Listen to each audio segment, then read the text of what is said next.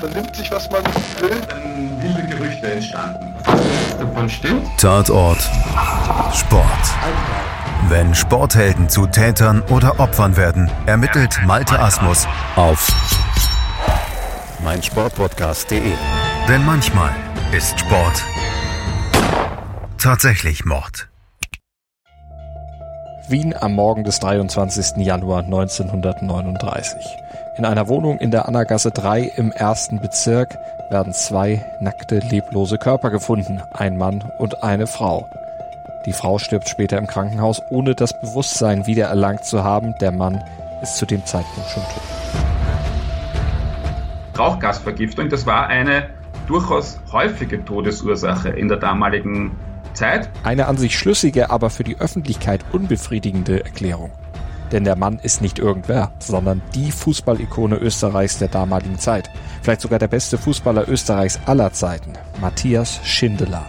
35 Jahre alt, ein schmächtiger Mann, der so zerbrechlich wirkte, der Papierne genannt wurde, der aber ein Genie und ein Künstler am Ball war, der Fußball-Mozart, ein Mitglied der legendären Wunderelf, ein Star. Todesumstände, die nicht so eindeutig sind. Das interessiert die Leute. Der Tod von Matthias Schindler war Tagesgespräch. Es sind einfach dann wilde Gerüchte entstanden. Gerüchte um die Todesursache. War es Selbstmord? War es ein Mord aus Leidenschaft? Doch ein politischer Mord, ein Attentat der Gestapo vielleicht? Oder tatsächlich doch nur ein Unfall? Der Tod von Matthias Schindler, ein Todesfall, um den sich zahlreiche Legenden ranken, genau wie um Schindler selbst. Ein Mann, der jahrzehntelang als Widerstandskämpfer, als Gegenspieler der Nazis verklärt wurde. Es gibt ganz viele Widerstandsgeschichten aus der Nazizeit. Die habe ich einfach eine nach der anderen abgeklopft und äh, bin draufgekommen, dass äh, fast nichts davon stimmt. Der Tod von Matthias Schindler, ein Kriminalfall mit einer geschichtlichen und einer politischen Dimension. Um den geht's heute hier bei Tatort Sport. Mein Name ist Malte Asmus und ich arbeite diesen Fall auf mit David Forster, dessen Stimme habt ihr eben schon im Intro gehört. David kommt aus Österreich, ist Historiker und Journalist und beschäftigt sich mit Matthias Schindler bereits seit gut 20 Jahren. Zuerst für die Serie Fußball unterm Hakenkreuz im österreichischen Magazin Ballesta. Mein Ausgangspunkt bei Schindler waren die Legenden und Gerüchte rund um seinen Tod. Für mich ging es hauptsächlich darum zu schauen, an welchen Mythen ist irgendetwas äh, dran, wenn man sich die Fakten ansieht. Ja? Also habe ich mich dann vertieft in, in den Kontext letztendlich, den Kontext dieser Zeit und das wollen wir auch in diesem Podcast machen, in die Zeit von Schindler abtauchen. Seine Zeit als großer Fußballstar, die Fakten zu Schindlers Tod uns genauer anschauen und dann natürlich auch mit den Mythen aufräumen, die durch die Umstände seines Ablebens entstanden sind und sich lange hielten, auch weil die Polizeiakten in den Wirren des Zweiten Weltkriegs über diesen Fall verschwanden, nie wieder auftauchten. Das ist natürlich Futter für Verschwörungstheoretiker gewesen und für andere, die die Persönlichkeit Schindlers posthum für ihre Zwecke einspannen wollten sein früher Tod während der Nazi-Zeit äh, haben damals schon 1939 und erst recht nach dem Krieg einfach dazu eingeladen, daraus die Figur eines österreichischen Patrioten zu machen. Man hat österreichische Heldenfiguren nach 1945 dringend gebraucht. Man hat auch Figuren gebraucht, die die Abgrenzung Österreichs von Deutschland symbolisieren. Ich glaube, er ist einfach extrem geeignet als österreichische Identifikationsfigur, als der beste Fußballer Österreichs aller Zeiten. Und in dem Punkt sind sich die Fußballhistoriker einig, genau das war Matthias Schindler, nämlich obwohl er nicht gerade der Idealfigur eines Fußballers entsprach. Er war spindeldürr, wirkte fast zerbrechlich und zu seiner besten Zeit, da wog er gerade einmal 68 Kilogramm bei 1,76 Meter Körpergröße und das zu einer Zeit, als man sich unter Fußballern noch ganz andere Typen vorstellte. Seine zerbrechliche Gestalt war vielleicht auch der größte Vorteil von Matthias Schindler. Denn sie zwang ihn, sein körperliches Spiel weiterzuentwickeln, zu perfektionieren. Keiner konnte seine Gegner im Dribbling so ins Leere laufen lassen wie er. Keiner passte so präzise wie er. Und keiner konnte so eiskalt abschließen wie Schindler. Das waren Fähigkeiten, die er schon als Kind in den Gassen des Wiener Arbeiterstadtteils Favoriten gezeigt hatte. Dorthin waren seine Eltern mit ihm aus Böhmen und Mähren hingezogen. Dort wuchs er auf, wurde mit 15 halbweise, als der Vater im Ersten Weltkrieg fiel. Schindler spielte sich vom kleinen Club Hertha zur großen Austria. Dort entwickelte er sich zu einem der besten Fußballer Europas, wurde Meister in Österreich, gewann fünfmal den Pokal und zweimal den Mitropa Cup, den Vorläufer des heutigen Europapokals. Im Finale 1933 gegen Inter Mailand schoss Mittelstürmer Schindler das Siegtor und er war Leistungsträger des österreichischen Wunderteams, dieser sagenumwobenen Nationalmannschaft, die 1932 den Europapokal der Nationen holte und zwischen 1931 und 33 von 15 Länderspielen 12 gewann, zweimal Remis spielte und nur in London mit 3 zu 4 England knapp unterlegen war. Schindler, würde man heute sagen, war ein Superstar. Und in Österreich, da gab es damals bereits Profifußball. Schindler war also einer, der mit Fußball richtig Geld verdiente und er war auch eine gefragte Werbefigur. Er warb für Joghurt, Bälle, Konfektion und auch für Zigaretten und er spielte eine Rolle in dem Operettenfilm Roxy und ihr Wunderteam von 1938. Klar, dass die Nachricht von seinem Tod für sehr großes Aufsehen sorgte, sich in Wien auch ausbreitete wie ein Lauffeuer. Es gab hunderte Tageszeitungen zu diesem Zeitpunkt. Vieles davon, wie wir heute über den Tod von Matthias Schindler diskutieren, hat damit zu tun, wie die Zeitungen gleich in den ersten Tagen äh, seines Todes reagiert haben. Die ersten Berichte waren nämlich äh, alle auf die Rauchgasvergiftung, also schadhafter Ofen in, der, in dieser Wohnung der Castagnola. Schindler und sie müssen dort viel getrunken haben und lagen im Bett. Und ähm, da war Matthias Schindler dann tot. Ähm, und zunächst richteten, sich die, richteten die Zeitungen ihren Blick auf äh, den Ofen und diese Rauchgasvergiftung. Das war eine durchaus häufige Todesursache in der damaligen Zeit. Ein undichter Ofen und die Leute sind erstickt in ihren Schlafzimmern eine plausible Begründung für den Tod eines Fußballidols, die auch Polizei und Staatsanwalt später bestätigten, aber die für die breite Öffentlichkeit eher unbefriedigend war. Todesumstände, die nicht so eindeutig sind oder die aufgebauscht wurden als nicht so eindeutig, das interessiert die Leute. Wenn heute ein Sportstar unter Umständen stirbt, die nicht völlig eindeutig sind, ähm, gibt auch äh, Diskussionen. Oder es gibt über jeden verstorbenen Rockstar die Überlegungen, wie ist es bei seinem Tod wirklich zugegangen? Oder noch interessanter, lebt er vielleicht heute noch? Ähm, also ich glaube, das hat mit dem Tod berühmter Menschen auch viel zu tun. Es gab zum einen keine Zeugen für den Tod. Schindler starb in den Armen von Camilla Castagnola. Die lebte zwar noch, als die beiden gefunden wurden, war aber bewusstlos. Und das blieb sie, bis sie dann im Krankenhaus schließlich verstarb. Und da setzten dann die Spekulationen auch ein. Damals wie heute mussten Zeitungen ja ihre Ausgaben verkaufen und das taten sie damals schon, je nach Leserkreis, mit unterschiedlich großen und unterschiedlich reißerischen Schlagzeilen. Die seriösen Blätter, die hielten sich dabei eher an offizielle Informationen, die anderen versuchten es mit anderen alternativen Ansätzen, allen voran auch die illustrierte Kronenzeitung. Der Boulevard hat aber dann äh, eine Flasche Likör, die auf einem Tisch stand, eben im Blick gehabt. Und in Wirklichkeit äh, beginnen, beginnt da ein Teil der Mythen rund um den Tod, weil eben die Frage aufgetaucht ist, ob äh, die Castagnola den Schindler vielleicht vergiftet habe. Äh, oder ob es ein Doppelselbstmord war. Oder ob aus Castagnolas und Schindler, Schindler hat auch Karten gespielt viel, ob vielleicht aus ähm, ähm, verbrecherischen Kreisen jemand versucht hat, äh, Schindler umzubringen. Äh, es sind einfach dann wilde Gerüchte entstanden. Ein Gerücht, Camilla Castagnola soll Schindler vergiftet haben, weil sie tiefere Gefühle für ihn gehabt haben soll, als er für sie. Und tatsächlich war sie für Schindler wohl auch eher eine lockere Bekanntschaft, eine Affäre, erklärt mir David Forster. Also die engste Beziehung zu einer Frau hatte Matthias Schindler zu seiner Mutter. Ähm, bei der er ja auch grundsätzlich gewohnt hat, lange, lange Zeit, auch noch als Star. Äh, was wir wissen ist, das sind flüchtige Frauenbekanntschaften gewesen, die er gehabt hat, eben auch zu Frau Castagnola. Eine Tat aus Leidenschaft also, eine private Tragödie oder doch ein Suizid? War Schindler vielleicht krank? Auch das vermuten einige. Beweisen ließ sich das allerdings nicht. Oder war es ein Mord aus anderen Beweggründen? David erwähnte ja das Kartenspiel. Auch das könnte im Zusammenhang mit Camilla Castagnola stehen, denn die hatte ein eher hm, ein bisschen zweifelhaftes Etablissement im ersten Bezirk und dort hat Matthias Schindler in der Todesnacht auch genächtigt. Das zweifelhafte Etablissement, das hieß zum Weißen Rössel, war ein Beißel, das ist der österreichische Begriff für Kneipe oder Wirtshaus und das befand sich unter der Wohnung in der Annagasse 3.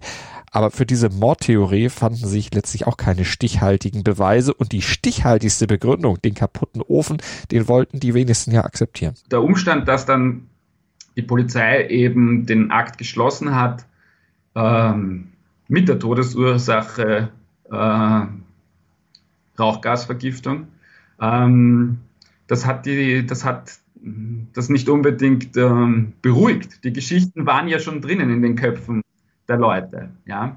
Und da dann nicht mehr rauszukriegen. Die Gerüchte waren schnell in der Welt und ließen sich dann auch nicht mehr einfangen und schwappten auch über die Grenzen Wiens und Österreichs hinaus, wo sie noch eine weitere Dimension bekamen. Die Todesnachricht äh, verbreitet sich zu den jüdischen Flüchtlingen ins Ausland. Das heißt, auch in Frankreich diskutiert man dann den Fall Schindler. Ja? Äh, mit Internet wäre das Ganze in ein paar Minuten äh, vielleicht so gekommen. Aber auch damals war das eine, ein riesiger Schneeballeffekt. Diesen Schneeballeffekt, den kennen wir ja heute genauso, dass die Polizei die Akte Schindler schloss mit der Rauchvergiftung als offizielle Todesursache machte die Sache nur noch spannender. Und die Verbreitung dieser Spekulation lief dann auch über Schriftsteller, die vor den Nazis ins Ausland geflüchtet waren. Viele jüdische Schriftsteller dieser Zeit waren große Schindler-Fans und überhaupt auch große Fußballfans. Und ähm, als die in Frankreich vom Tod von Matthias Schindler in Wien hörten, haben sie meiner Meinung nach einen Teil ihres eigenen Schicksals auf Schindler projiziert. Für sie war klar, Moment, die Nazis sind da, Wien, wie wir es kennen, gibt es nicht mehr. Äh, Schindler muss sich umgebracht haben. Friedrich Thorberg, der Wiener Schriftsteller und Journalist, war einer von denen, die diese Geschichte weiter trugen und trug damit natürlich zum Mythos Schindler mit bei. Thorberg, der charakterisierte sich selbst als tschechischer Österreicher und Jude und er war 1938 zuerst in die Schweiz, dann nach Frankreich und schließlich in die USA emigriert. Thorberg, der widmete Schindler ein Gedicht, die berühmte Ballade Auf den Tod eines Fußballspielers. Und sein Schriftstellerkollege Alfred Polger war ein anderer, der mit an diesem Mythos Schindler bastelte. Polger, der war vor den Nazis nach Paris geflohen und schrieb im Immigrantenblatt Pariser Zeitung am 25. Januar, also nur zwei Tage nach Schindlers Tod, das hier. Der brave Schindler, der folgte der Stadt, deren Kind und Stolz er war, in den Tod. Er war so verwachsen mit ihr, dass er sterben musste, als sie starb. Aus Treue zur Heimat, alles spricht dafür, hat er sich umgebracht. Und so beginnt in äh, Frankreich durch jüdische Literaten dieser zweite Erzählstrang, nämlich, dass, die, dass entweder Schindler sich wegen den Nazis umgebracht hat oder dass gar die Nazis ihn ermordet hätten. Und ähm, auch diese Geschichten sind langlebig. Ähm, in Italien entstand ähm, vor wenigen Jahren ein Kinderbuch, äh, in dem auch graue Gestapo-Männer ausgerückt sind, um Schindler und seine hier dezidiert jüdische Geliebte umzubringen. Ja. Schindler der Widerständige. Eine These, die für David Forster so einfach nicht haltbar ist, für die es nach seinen Recherchen keinerlei Beweise gibt. Nicht wahr ist zum Beispiel, was über den vermeintlich jüdischen Glauben von Camilla Castagnola geschrieben wurde. Die war auch keine Jüdin. Das, das addiert eben zum Mythos hinzu. Sie wird meistens als Halbjüdin katholischen Glaubens beschrieben. Dass die beiden sich umbrachten, weil Castagnola Angst vor einem von Nazis regierten Land hatte, kann man daher wohl auch ausschließen, ebenso wie diese These, die immer wieder im Zusammenhang mit Schindler vertreten wurde und oftmals auch noch wird. Er war ein österreichischer Held, ähm, er war widerständig gegen die Nazis. Diese These ist einfach nicht mehr haltbar, erzählt mir David Forster. Es gibt ganz viele Widerstandsgeschichten aus der Nazizeit beispielsweise. Ähm, die habe ich einfach eine nach der anderen abgeklopft und äh, bin draufgekommen, dass äh, fast nichts davon stimmt. Und was stattdessen dran war am Mordfall Schindler, an der Person Schindler, das hört ihr gleich im zweiten Teil von unserer aktuellen Ausgabe von Tatort Sport hier auf meinsportpodcast.de. Im Zuge dieser äh, Recherchen bin ich dann eigentlich weggegangen von den Todesumständen ähm, und bin beim Arisierungsakt Schindler gelandet. Arisierung, so nannten die Nationalsozialisten die Verdrängung von Juden aus Handel, Gewerbe, Wohnungen, Häusern und Wissenschaft. Jüdischer Besitz und Vermögen wurde zugunsten von Nichtjuden, Ariern, enteignet und jüdische Erwerbstätigkeit und der direkte Zugriff auf jüdisches Vermögen eingeschränkt. Auch Schindler hatte ein jüdisches Geschäft arisiert, das Wiener Kaffeehaus Annahof, dessen Vorbesitzer war ein gewisser Leopold Simon Drill, der später im KZ Theresienstadt ermordet wurde. Die österreichischen Fußballer damals waren alle auf der Suche nach Jobs und Versorgungsposten, denn 1938 nach dem Anschluss Österreichs an das Deutsche Reich wurde der Wiener Profifußball von den Nazis abgeschafft das heißt, ähm, wir hatten anders als in Deutschland damals eine Profiliga ähm, mit bezahlten Fußballern. Und äh, da in Deutschland Amateurfußball war, wurde nach dem Anschluss das in Österreich auch abgeschafft. Jetzt standen all diese Superkicker ohne ihr Einkommen da, potenziell zumindest, weil sie sind alle irgendwo untergekommen. Und die Nazi-Behörden haben auch geschaut, dass eben die Stars ähm, schöne Geschäfte bekommen. Kaffeehäuser, Bäckereien, etwas, was halbwegs leicht zu führen ist, ohne besonders viel Fachwissen ähm, und wo man Geld damit verdient. Und Schindler hat da zugegriffen. Und Fachwissen hatte Schindler nicht. Er kam aus einfachen Verhältnissen, hatte mit 14 eine Schlosserlehre gemacht, arbeitete später als Autoschlosser und dann noch in einem Sportgeschäft. Ja, und dann kam er an dieses Kaffeehaus. Und für das habe er aber einen angemessenen Preis bezahlt, um den ihm bekannten Leopold Drill zu unterstützen. Regelmäßig habe Schindler in dem Café mit seinen Teamkollegen der Austria dort Karten gespielt. Das sagen zumindest die Verteidiger von Schindler die dann auf der Argumentation weiter aufbauen. Wenn man jemanden kennt, dann haut man ihn nicht übers Ohr. Schindler wird Drill dahin wohl nur geholfen haben, so ihre Argumentation, ihm mehr Geld als nötig gezahlt haben. Aber das war nicht viel mehr als eine Schutzbehauptung für den österreichischen Superstar, die aufgestellt wurde, nachdem irgendwann einfach nicht mehr verschwiegen werden konnte, dass auch Schindler ein Ariseur war, sagt David Forster. So bin ich auch dieser Legende nachgegangen und ähm, bin dann draufgekommen, dass das auch ein Märchen ist, der angemessene Kaufpreis. Das war ein Schnäppchenpreis, zu dem er dieses Kaffeehaus arisiert hat. Schindler war also ein Profiteur einer Arisierung, kein Widerständiger, wohl eher ein Opportunist, der die Zeichen der Zeit erkannt und zu seinen Gunsten genutzt hatte. Denn Schindler hatte wie alle prominenten Profis auch dazu aufgerufen, bei der Volksabstimmung über den Anschluss Österreichs mit Ja zu stimmen. Aber da gibt's ja noch andere Schindler-Legenden, die mit dem Anschlussspiel zwischen Deutschland und Österreich zu tun haben. Ja, das Anschlussspiel ist tatsächlich quasi eines der österreichischen Fußballspiele mit der höchsten Mythendichte. Es gibt eben die Geschichte, Schindler habe auf rot-weiß-roten Dressen bestanden, Schindler habe die Nazis verhöhnt, zuerst indem er absichtlich daneben geschossen hat, weil das doch so befohlen war, und dann, dass er vor den Nazis, äh, vor der Ehrentribüne äh, besonders auffällig gejubelt hätte. Naja, ich habe so gemacht wie mit allen anderen Dingen in dem Mythos und bin die der Reihe nach äh, durchgegangen. Und das machen wir auch. Fangen wir doch mal mit denen an, die sich darum drehen, dass angeblich von höchster Stelle die Order an die Österreicher ging, das Spiel auf gar keinen Fall zu gewinnen. In Deutschland gab es schließlich noch viele, die sich an die krachenden Niederlagen des DFB-Teams gegen die Nachbarn von 1931 erinnerten. 0 zu 6 hieß es damals in Berlin und das Spiel in Wien, das endete mit einem 5 zu 0 Sieg der Österreicher. Dreifacher Torschütze damals übrigens Matthias Schindeler, der auch beim Anschlussspiel mitwirkte, das allerdings keineswegs reglementiert gewesen sei, beziehungsweise wenn, dann anders als immer kolportiert wurde, sagt David Foster. Zum einen gibt es ja viele Akten von Sepp Herberger im DFB-Archiv und ähm,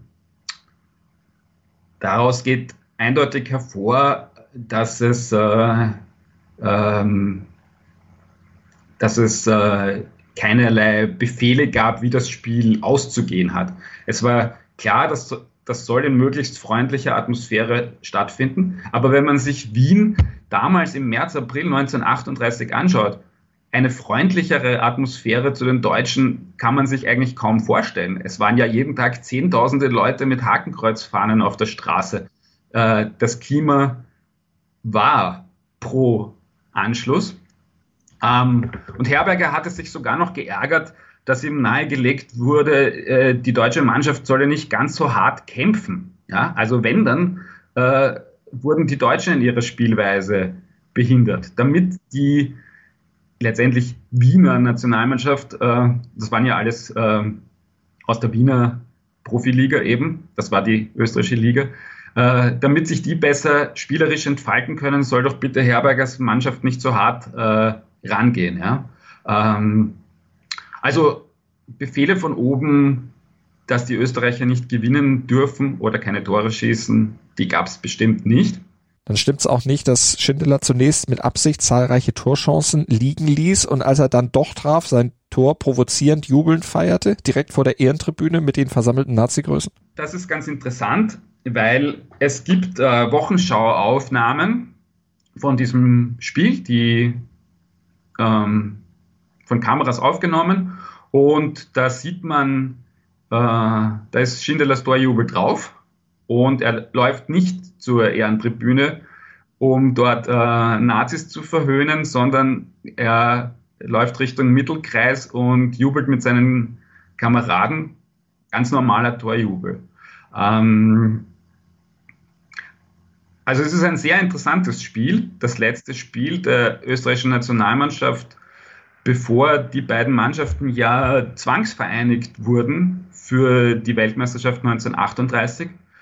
Es ist auch sicher von, vom Propagandastandpunkt her sehr interessant gewesen. Es war noch vor der Volksabstimmung über den sozusagen Eintritt Österreichs in das Deutsche Reich. Ähm, da gab es jeden Tag ein Spektakel. Und eines dieser Spektakel war dieses Fußballmatch. Dieses Spiel, das die Österreicher, du hattest es gesagt, in rot-weiß-roten Dressen spielten, darauf soll auch angeblich Schindler bestanden haben. Und dahinter soll gesteckt haben, dass er ein oppositionelles Signal gegen das Regime senden wollte.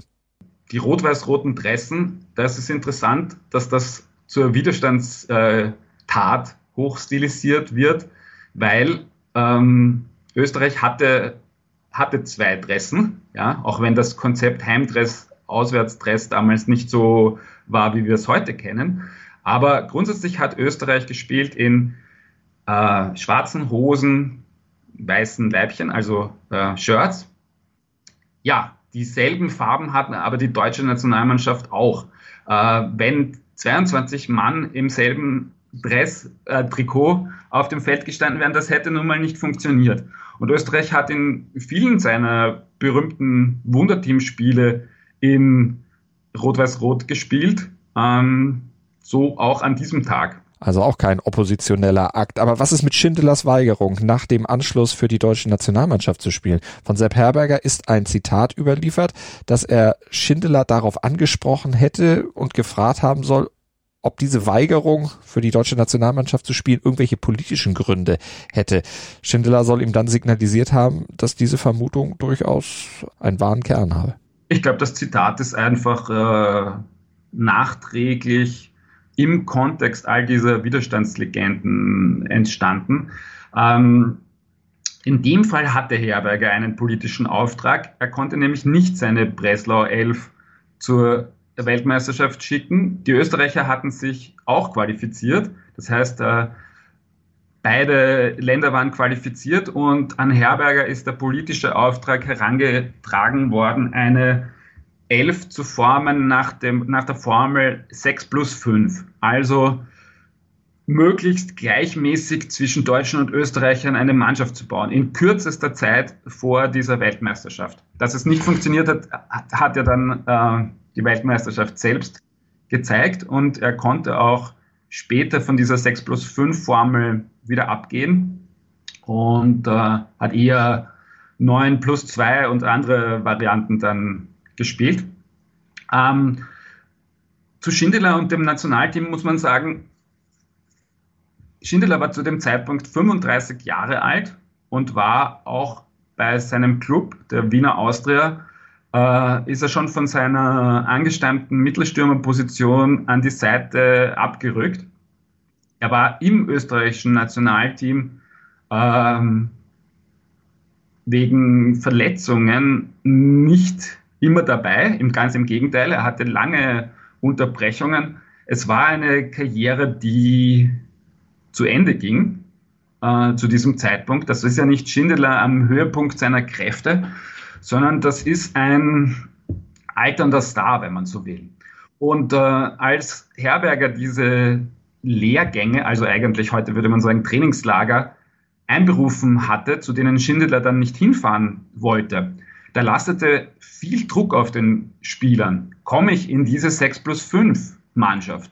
Weil jemand, der ursprünglich einen Stammplatz hatte in einer der beiden Nationalmannschaften, musste jetzt durchaus zittern.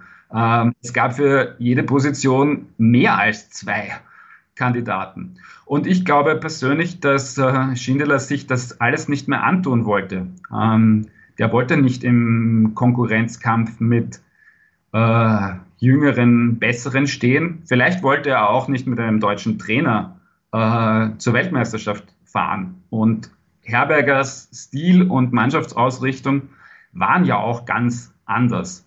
Ähm, die Systeme der beiden Mannschaften waren anders. Also ich denke, wenn dass, dass, dass die Absage Schindlers in diesem Zusammenhang auch äh, zu sehen ist. Das hieß dann also, die These, dass Schindler ein Widerständler war, ist? Ganz falsch. Für Schindler, den Widerständigen, gibt es tatsächlich einfach null Hinweise. Und konstruiert sind demnach auch alle Geschichten, die die Mordtheorie unterstützen. Wirklich stichhaltige Anhaltspunkte dafür gibt es nämlich keine. Zumindest nicht für den Mord durch die Nazis. Den kann man daher wohl auch ausschließen. Aber was ist jetzt mit Selbstmord aus finanziellen Gründen? Schließlich konnte er als Fußballer ja nichts mehr verdienen und man verdiente für damalige Verhältnisse ja als Fußballer richtig gut. Das haben der Journalist Ludwig Stetschewitsch und Spieler Karl Sester in einer ORF-Doku erzählt.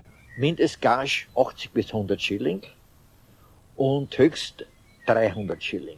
Aber die Höchstgagen sind dann schon durch Sponsoren, das hat es früher nicht gegeben. Gönner hat es geheißen. Ein sehr schönes deutsches Wort, Gönner. Also wir haben damals nicht schlecht verdient. Nicht? Natürlich gegen heute ist es ein Butterbrot. Nicht? Aber wir haben weitaus besser verdient, als wir sämtliche Angestellten und die Arbeiter, wie es waren. Nicht? Wir sind ja durchgekommen, wir haben ein Gehalt gehabt von, an, an der hat es nicht mehr gekriegt, als wie 300 Schilling. Nicht?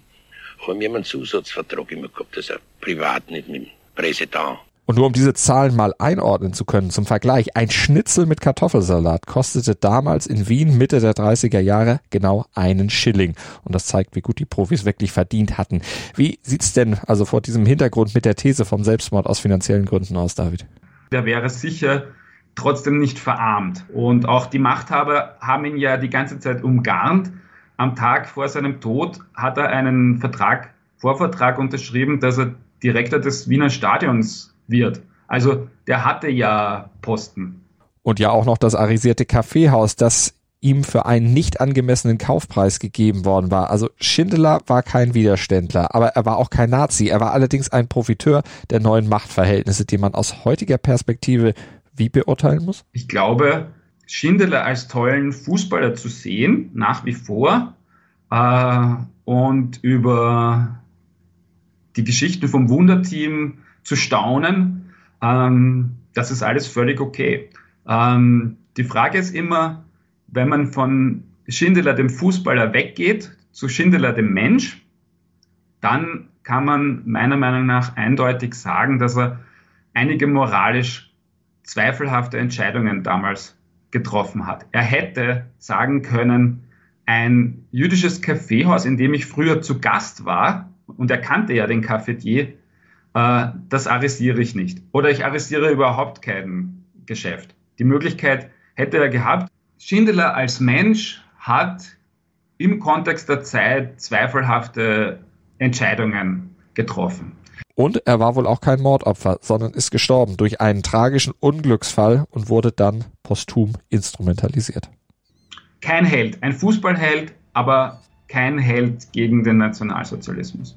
Das sind Erzählungen, die, die ihren Sinn gehabt haben, Man hat österreichische Heldenfiguren nach 1945 dringend gebraucht. Man hat auch Figuren gebraucht, die die Abgrenzung Österreichs von Deutschland symbolisieren. Ja? Man hat widerständige Figuren gebraucht. Aber der Punkt ist, es gab ja widerständige Menschen. Wir könnten uns äh, auf die konzentrieren, statt das Fußballern zuzuschreiben, die das nicht waren.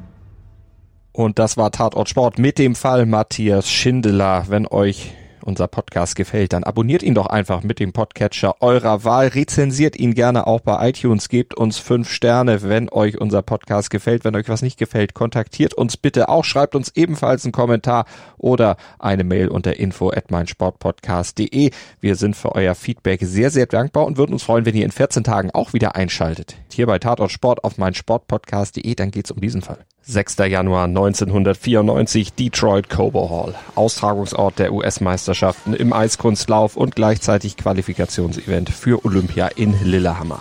Die US-Eisprinzessin Nancy Kerrigan hatte gerade ihr Training beendet, war auf dem Weg in die Kabine. Da passierte es. Auf einmal hallten Schmerzensschreie durch die Katakomben der Arena. Ein Unbekannter hatte Kerrigan aufgelauert, ihr mit einer Eisenstange mit voller Wucht aufs Knie geschlagen und war geflüchtet. Ein Attentat das viele Fragen aufwarf. Why? Why? Zumindest ein Aspekt der Frage warum war schnell geklärt. Der Ex-Ehemann von Tonya Harding, Kerrigans größter Rivalin, hatte den Schläger angeheuert, um Kerrigan auszunocken. Aus niederen Beweggründen, denn es ging um Geld. Weil gerade in der Zeit unglaublich viel zu verdienen war in den USA über Sponsoring, über die Tourneen und so weiter. Und denen war klar, wenn sie da vorne mitmischt, dann ist ihr Leben vergoldet. Und das wäre für Harding ohne Kerrigan leichter, so das Gedankenspiel von Hardings Ex. Das auch aufzugehen schien, doch die Attacke, die war so amateurhaft ausgeführt, dass auch die Frage nach den Tätern acht Tage später bereits beantwortet war. Obwohl der Verdacht schon kurz nach der Tat im Raum stand. Da ist sofort der Name Tonya Harding gefallen. Oh my God, was that Tonya Harding maybe? Aber wie viel wusste Harding selber von den Plänen ihres Ex-Manns und seiner Helfershelfer? War sie etwa selbst skrupellose Mitwisserin?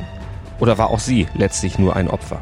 Opfer seiner niederen Machenschaften oder vielleicht auch ein Opfer ihrer eigenen schwierigen Jugend? Dieser Fall ist Sport, Krimi und Soap Opera gleichermaßen. Und deshalb löste er auch einen in dem Ausmaß bis dahin einmaligen Medienhype aus und stellte Eiskunstlaufen und die gesamten Olympischen Spiele 1994 komplett auf den Kopf. Und das Leben aller Beteiligter sowieso. Bis heute.